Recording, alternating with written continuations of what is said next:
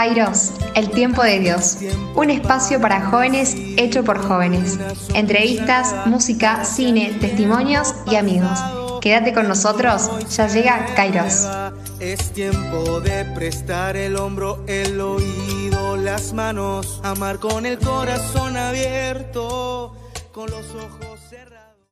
Damos pie a nuestro segundo invitado que va a contar los cuatro segundos para prender su cámara y lo recibimos agradeciéndole un montón que esté con nosotros. Es nada más ni nada menos que el famoso padre Jorge Reinaudo. ¿Cómo andás, padre? Hola chicos, ¿cómo están? ¿Cómo les va? Muy bien. Bien, muy bien. Muy bien. Primera pregunta muy sencilla. ¿Cómo te decimos?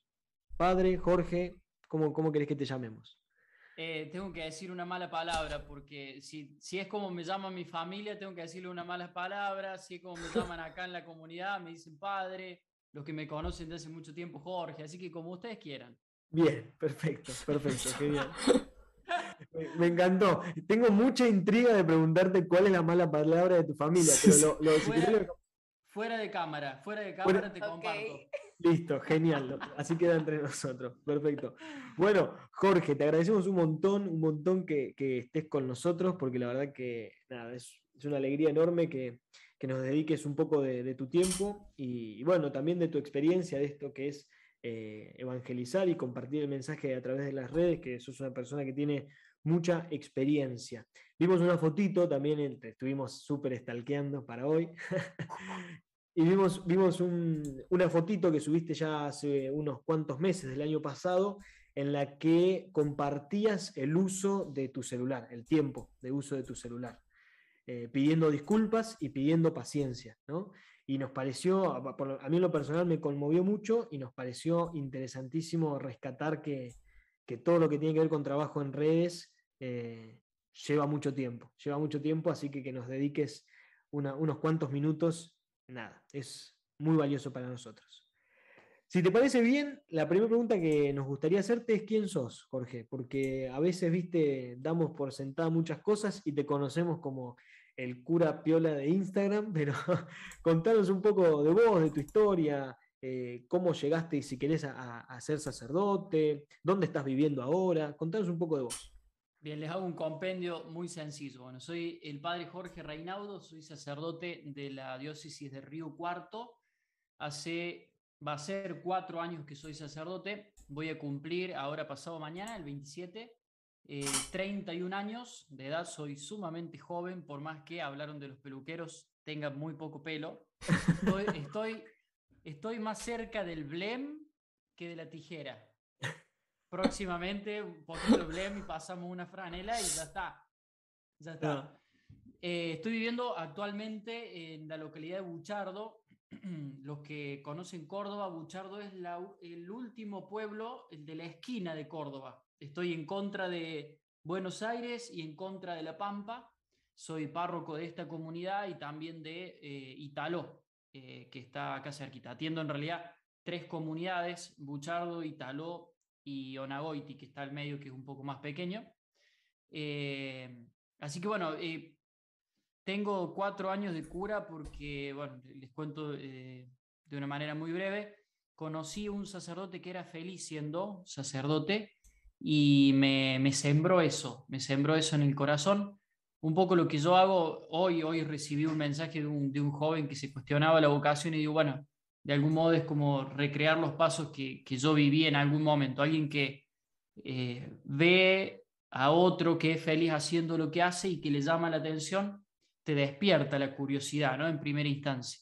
Bien. Entonces, eh, bueno, fueron los primeros pasos eso. Después ese sacerdote falleció, cuestiones de salud, incluso joven.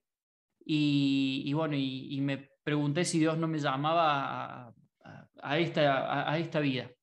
Así que así comenzó todo. Después, lo de las redes, que quizás todo el mundo me conoce por eso, por las redes sociales, pues llevo, eh, además de administrar cuentas de, de- de, bueno, un ecosistema digital que tiene varias redes sociales, además de eso, eh, soy creador de contenido, que esto hay que decirlo porque quizás lleva la misma cantidad de tiempo administrar una red social que ser un creador de contenidos, más o menos como para que se den una idea. Entonces, Eh, bueno, es un desafío re lindo, re grande, pero que, bueno, yo lo vivo con mucha pasión, porque de hecho me parece que soy como comunicador y, artista nato, lo tengo en la sangre ya de la familia, entonces es un poco eso lo que, lo que comparto en redes.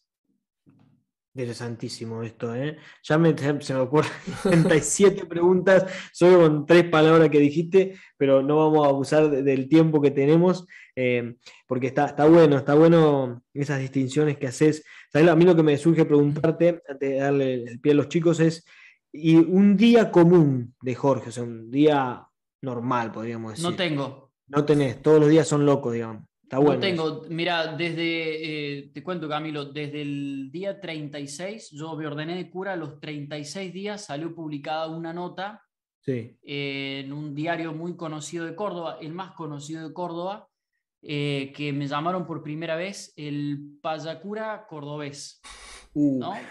por su, sí, esto del payamédico, que con la, une la medicina y el humor, lo unieron como a ser cura, entonces el, paya, el payacura eh, y bueno, y lo, unieron directamente a Instagram. Y desde ese momento yo no he tenido dos días iguales en mi vida.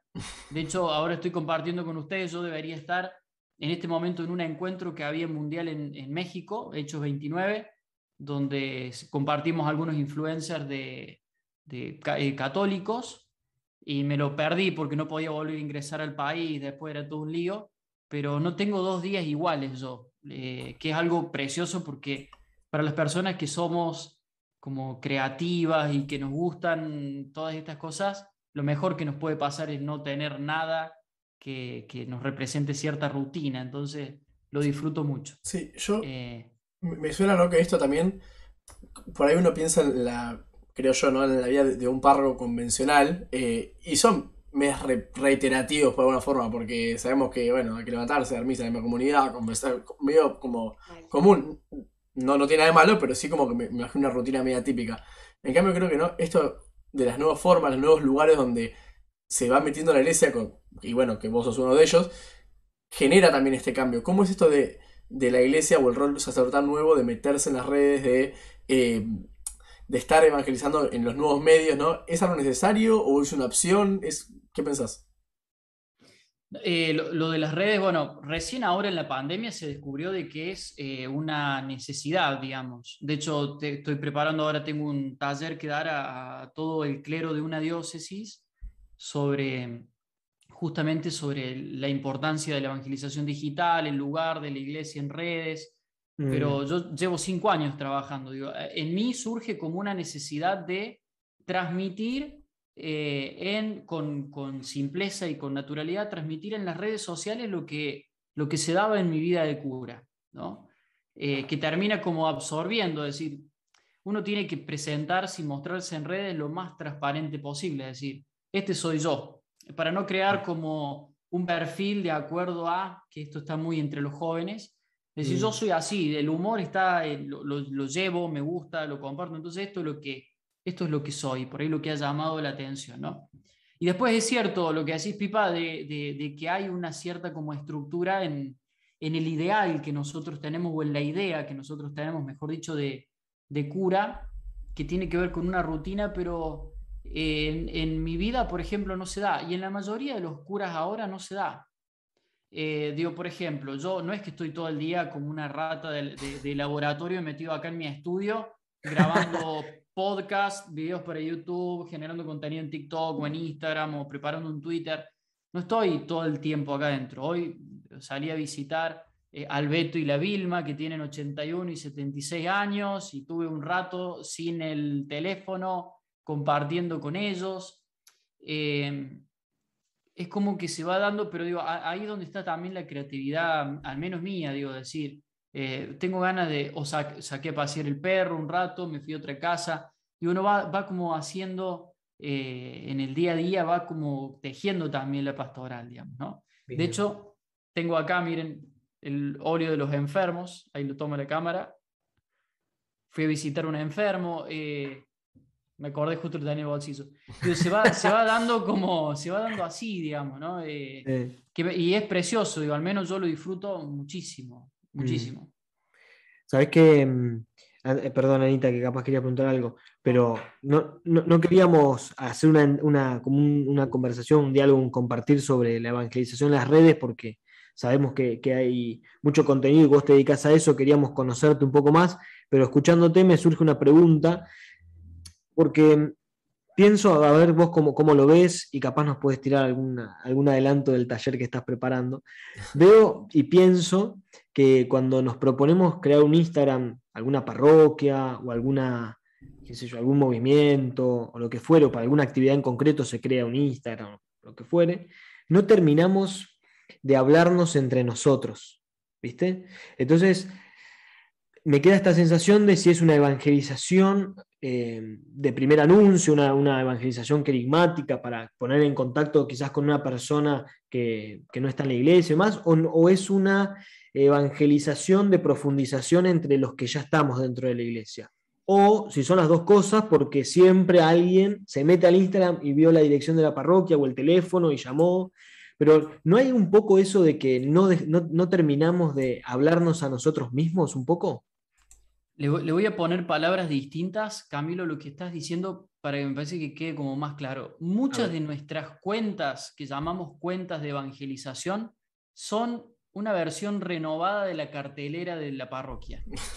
Es decir, eh, ¿qué, hace, qué, hacemos muchos? Digo, ¿no? Eh, creamos una red social condenada a, la muerte, condenada a la muerte, creamos una red social donde publicamos horario de misa, la transmisión de la misa, eh, donde ponemos que las manzaneras van a salir a tal hora, que vuelven los horarios de catequesis. Y eso no es una página de evangelización como tal, ¿no? Si pensamos la evangelización como una iglesia en salida, me parece que es el lenguaje del Papa y es de algún modo la...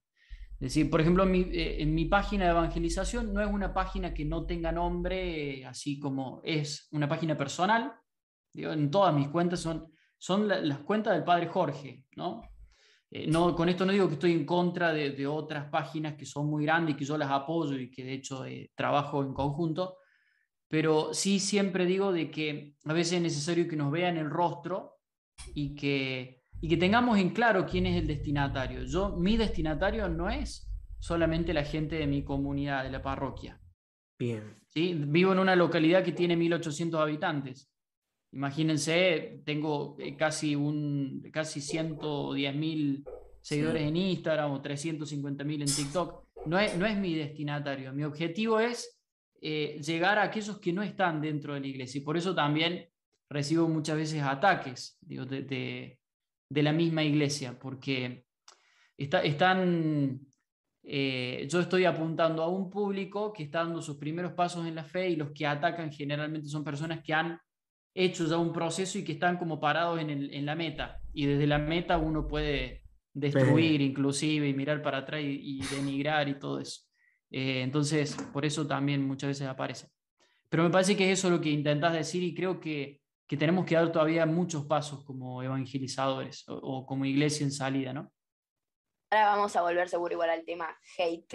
Eh, pero antes de ir al ping pong, yo quiero hacerte una pregunta que desde tu punto de vista, ¿crees que las formas de sacerdocio tienen que ir cambiando y adecuándose más a las realidades? Como vos decís, tipo a la evangelización por redes, eh, que muchos sacerdotes como que siento que como que se, no les gusta o se niegan a ese evangelio. ¿Qué pensás sobre eso? Está bueno porque me preguntaste uno, me pediste una opinión. Eh, yo te, voy a, te voy a responder desde lo que creo. Me parece que nuestra iglesia en, Argentina está bastante acomodada a esto y, está dando pasos importantes. Yo vengo de, descubrir que para mí es totalmente nuevo una iglesia eh, muy conservadora, incluso eh, negando al concilio, bueno, algo terrible que en estos días he estado mirando, informándome y conociendo por eso lo, digo desde nuestro lado, que es el lado de, una iglesia que ya está dando pasos. ¿no? Nosotros siempre estamos llamados a entrar en diálogo con, lo que está aconteciendo.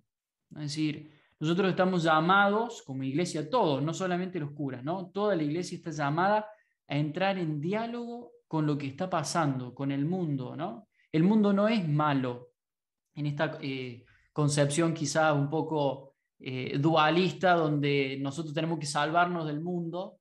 a mí siempre me gusta eh, resaltar esta frase tan bonita, ¿no? tanto amó Dios al mundo que envió a su Hijo. ¿no? Mm. Tanto amó Dios al mundo. No es malo, no es nuestro enemigo, sino que tenemos que ir descubriendo que hay sembrado en el mundo semillas del Evangelio. Ni siquiera nosotros somos los salvadores que venimos a poner semillas porque está todo, se ha echado a perder. Todo. No, tenemos que salir a descubrir de que hay semillas sembradas en todos lados. Entonces, yo creo que se está haciendo un esfuerzo grande. Eh, no, no, sabes, Ana, la resistencia que yo tenía cuando eh, aparecí por primera vez con un setup con luces. No, no tengo ni idea. No te da una idea. Digo, ahora, gracias a Dios, hay un montón de curas que se han animado, hay jóvenes que están, digo, pero al comienzo, Dios santo, digo, y esto es un lenguaje para la juventud. Claro, sí. Eh, es un lenguaje, digo, yo tengo acá el logo de la PlayStation, tengo la PlayStation ahí, escuchaba recién ahí el pipa que tiraba de Call of Duty, cuando yo te iba a decir más o menos similar de la Sniper 4, que le, le sacas los, los nazis y pierde el sentido del juego. Eh, pero bueno, en, en, estos, en este sentido también hay, hay, un lenguaje, ¿no? Y me parece que vamos caminando, gracias a Dios, cada vez más a eso. Muy bien. Bueno, para cerrar entonces e introducir este primer bloque, vamos a un ping-pong. Las consignas son muy sencillas.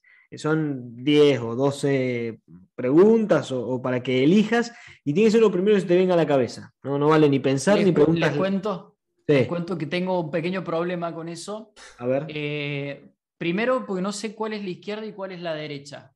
¿sí? Tengo una especie de, de, de dislexia. Y me pasa que cuando predico y tengo que, que, que, uno va generando también ideas en la cabeza, no tengo filtro. Es decir, lo que Ah. voy pensando lo voy diciendo y lo que me río con la gente cuando predico, por eso acá puede salir cualquier cosa. Me Bien, encanta, está bueno. me encanta. Está bueno Me porque encanta. tiene que ser lo primero que salga en la cabeza. Si dudás, no sirve. No sé, iba a decir Bien. pasa algo, pero no, no va a pasar nada. Pero si dudás, No, no, no, no, sirve. no, está bien. Está bien. Dale, Pipa, te escuchamos. Dale, arrancamos. Santo favorito. San Juan María Vianney, ¿Milanesa de carne o de pollo? de carne mil veces. Actor o actriz favorita. No tengo. ¿Canción no católica favorita?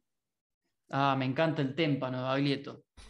Si, si pudieras viajar en el tiempo una sola vez, ¿irías al pasado o al futuro? Ah, al futuro. ¿Qué superpoder te gustaría tener? Eh, aparecer en otros lados. Tirar así como sorpresa, digamos. Acá estoy. ¿Qué palabra Sí. o frase es la que más decís? ¿Cómo? ¿Qué palabra o frase es la que más decís? Ah, no sé, ahí me mataste. No, no, no le puedo. Ahora no se me ocurre. Advocación mariana. Me gusta la Asunción. ¿En qué década te hubiera gustado vivir? No. En los. ¿Qué pasó? Ah, No, en, no. los, en los 40. Un Bueno, pero eh, ahí, para, perdón, perdón, Anita. Ahí podemos, 40. claro, podemos Ay, no lo había escuchado. O sea, 1940, estamos diciendo. Sí, sí, sí. Y Sí. eh, tie- tiene alguna razón. El, el ambiente. Y además porque se gestaba en un montón de lugares.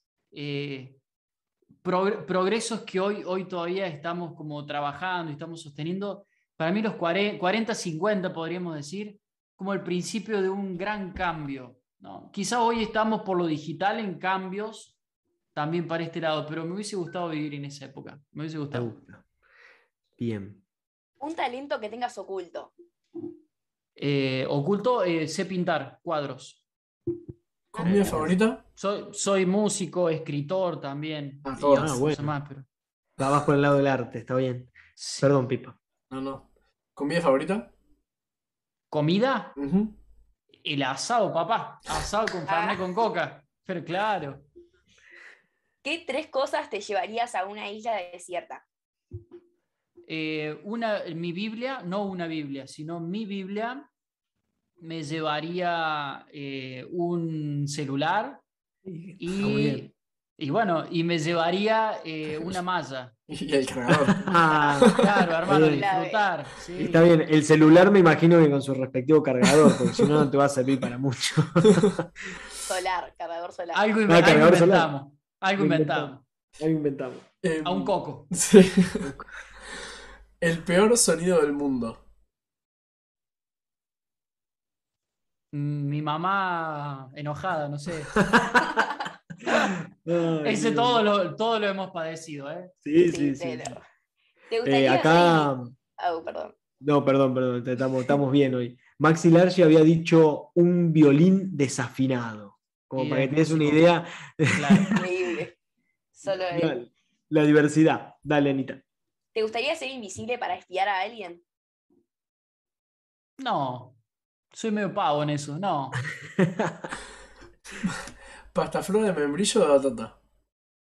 De membrillo y batata, sí, mi mamá es riquísima, de las dos, las dos juntas. Ah, mira. Está bueno, está bueno. Vale, vale.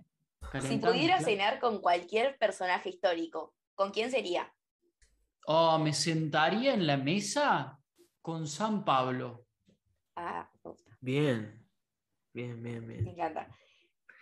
¿Artista católico favorito? Eh, tengo, que, tengo que mencionar a SM Dani, a Pablo Martínez, son dos ahí referentes, mm. ¿no? Para mí, desde la música, desde la evangelización, los dos, digamos. Bien. ¿Navidad o Pascua? Me gusta Navidad. Tendría razones, ¿no? Pero me gusta Navidad. ¿Qué harías si ganas la lotería? Eh, creo que mejoraría lo que hago eh, ah. en todo sentido, en, equipos y en iluminación, y etc. Está bueno. ¿Oración favorita o que más usas a diario? Eh, no, porque como favorito, la lectura de la palabra, no, sé si entraría como, como oración, pero me gusta mucho lo, improvisado, eh, va con mi estilo también. ¿Serie favorita? He visto 17 millones de series. 17 eh, millones, más o menos. Eh, me gustó mucho, me gustó mucho 13 razones. La primera temporada, la mm. segunda es porquería. Sí, totalmente de acuerdo, Jorge, totalmente de acuerdo. está en esa. Sí, eh, lo tuvieron que, tuvieron que rellenar porque le fue bien con la primera temporada y le salió mal, pero como muchas series también, ¿no? Pero me gustó esa. Una canción de misa. Me gusta Fones. Cualquiera. Uh, grande, genio. Acá lo amamos. Somos fanáticos en Kairos de Libro favorito, la última. Libro favorito, me gusta Jesús, una aproximación histórica de Pagola. Llevo como dos años y medio leyéndolo y no lo puedo terminar. Me pongo estúpido con el libro porque es como que leo un pedacito y empiezo como a divagar, es como que mi cabeza entra en un colapsus y, y empiezo como a escribir, me voy a la Biblia, vengo, rayo, y leo así por día, muy poquito así. No me quiero imaginar cómo es. y la última, ¿cómo te ves de acá a 10 años? Pelado. La respuesta, o sea, era rápida o no. Perfecto, perfecto. Lo primero que se te viene a la cabeza. Está bien, si querés podemos profundizar. sí, les cuento eh, un poco de humor, pero les cuento que estoy haciendo un tratamiento capilar, sí va por ese lado, no, Es que es el día del eh, peluquero, Jorge, es el día del peluquero. Claro, por eso, escuchaba ahí me reía. Eh, no, les cuento que en realidad cuando yo comencé con las redes jamás pensé que iba a durar tanto tiempo. Fue muy mediático el comienzo y jamás pensé que iba a durar tanto tiempo, ¿no? Llevo cinco años y, y bueno, digo, ¿cuándo descansaré de esto? Y cada vez tengo responsabilidades más grandes, ¿no? Entonces, en ese, por ese lado es un desafío. Pero a 10 años yo no, no me imagino, o sea, no, me cuesta imaginarme, ¿no? Yo siempre vivo en el día a día y, y como gran desafío es seguir creciendo eh, para que otros puedan aprovechar lo que hago. Que creo que también Dios es tan generoso que me, me, me permite ver frutos en otros de, de, lo que ven. Por ahí yo empiezo haciendo una pavada y veo que a los dos o tres meses hay cuatro, cinco, diez jóvenes que no me dicen nada, pero que están haciendo la misma pavada y que sé que les va bien con eso y por ese lado van. Entonces a mí me da una alegría tremenda. Entonces, Qué lindo. Eh, eso, a, 10 años mi sueño sería, porque no es verme, sino mi sueño es que, que pueda seguir sirviendo desde donde lo hago. Hermoso. Bueno, y pasando ya a la última parte, la verdad es que nos pasamos un poquito de, hora, manejamos mal las preguntas que te hicimos, pero como para ir perfilándonos hacia un cierre, queríamos hablar con vos, Jorge, algunas, eh, algunos temas que están presentes en tu Instagram y temas de los que vos eh, hablaste y generó mucha repercusión, tiene, viene en, sintonía con lo que nos comentabas antes, pero, por ejemplo, una de tus publicaciones, un dibujo que, publicaste, llevaba por nombre una cita bíblica, eh, guarda tu espada, Y allí, en el texto que vos escribías, en la reflexión, por ejemplo, ponías algo así como, Dios no necesita nuestra alabanza ni nuestra defensa, somos nosotros los que caminamos inseguros necesitando reafirmar lo que creemos pese a denigrar a otros. Es tiempo de siembra y tierra fértil.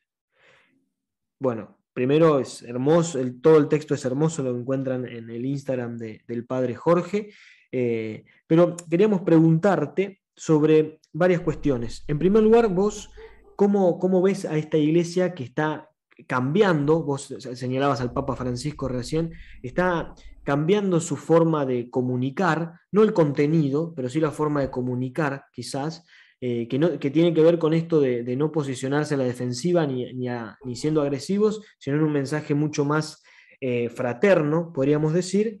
Entonces, ¿cómo ves a esta iglesia si ves que, en verdad este mensaje del Papa está, está echando raíces y si se ve?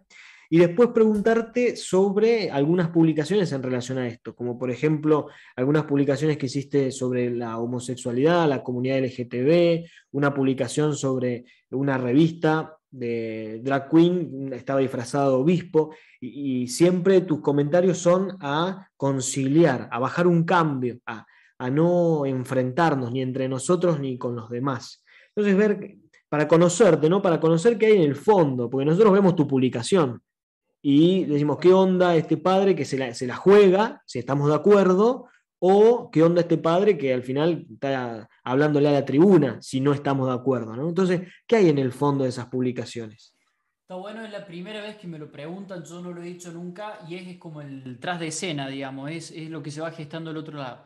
Lo primero es que yo reconozco y que lo entiende el Papa y que creo que lo entiende cualquier persona que, que conoce de una eclesiología sana, es que la iglesia ya no es más referente como lo era hace 80 años atrás. La iglesia levantaba la mano hace 80 años atrás y el intendente en el pueblo hacía silencio, eh, el, policía eh, incluso hasta violaba la ley porque el cura decía. Eh, la fuerza que tenía la institución iglesia hace años atrás, incluso antes del concilio o en la época del concilio, era muy fuerte. Hoy no es así. Hoy la iglesia es una voz.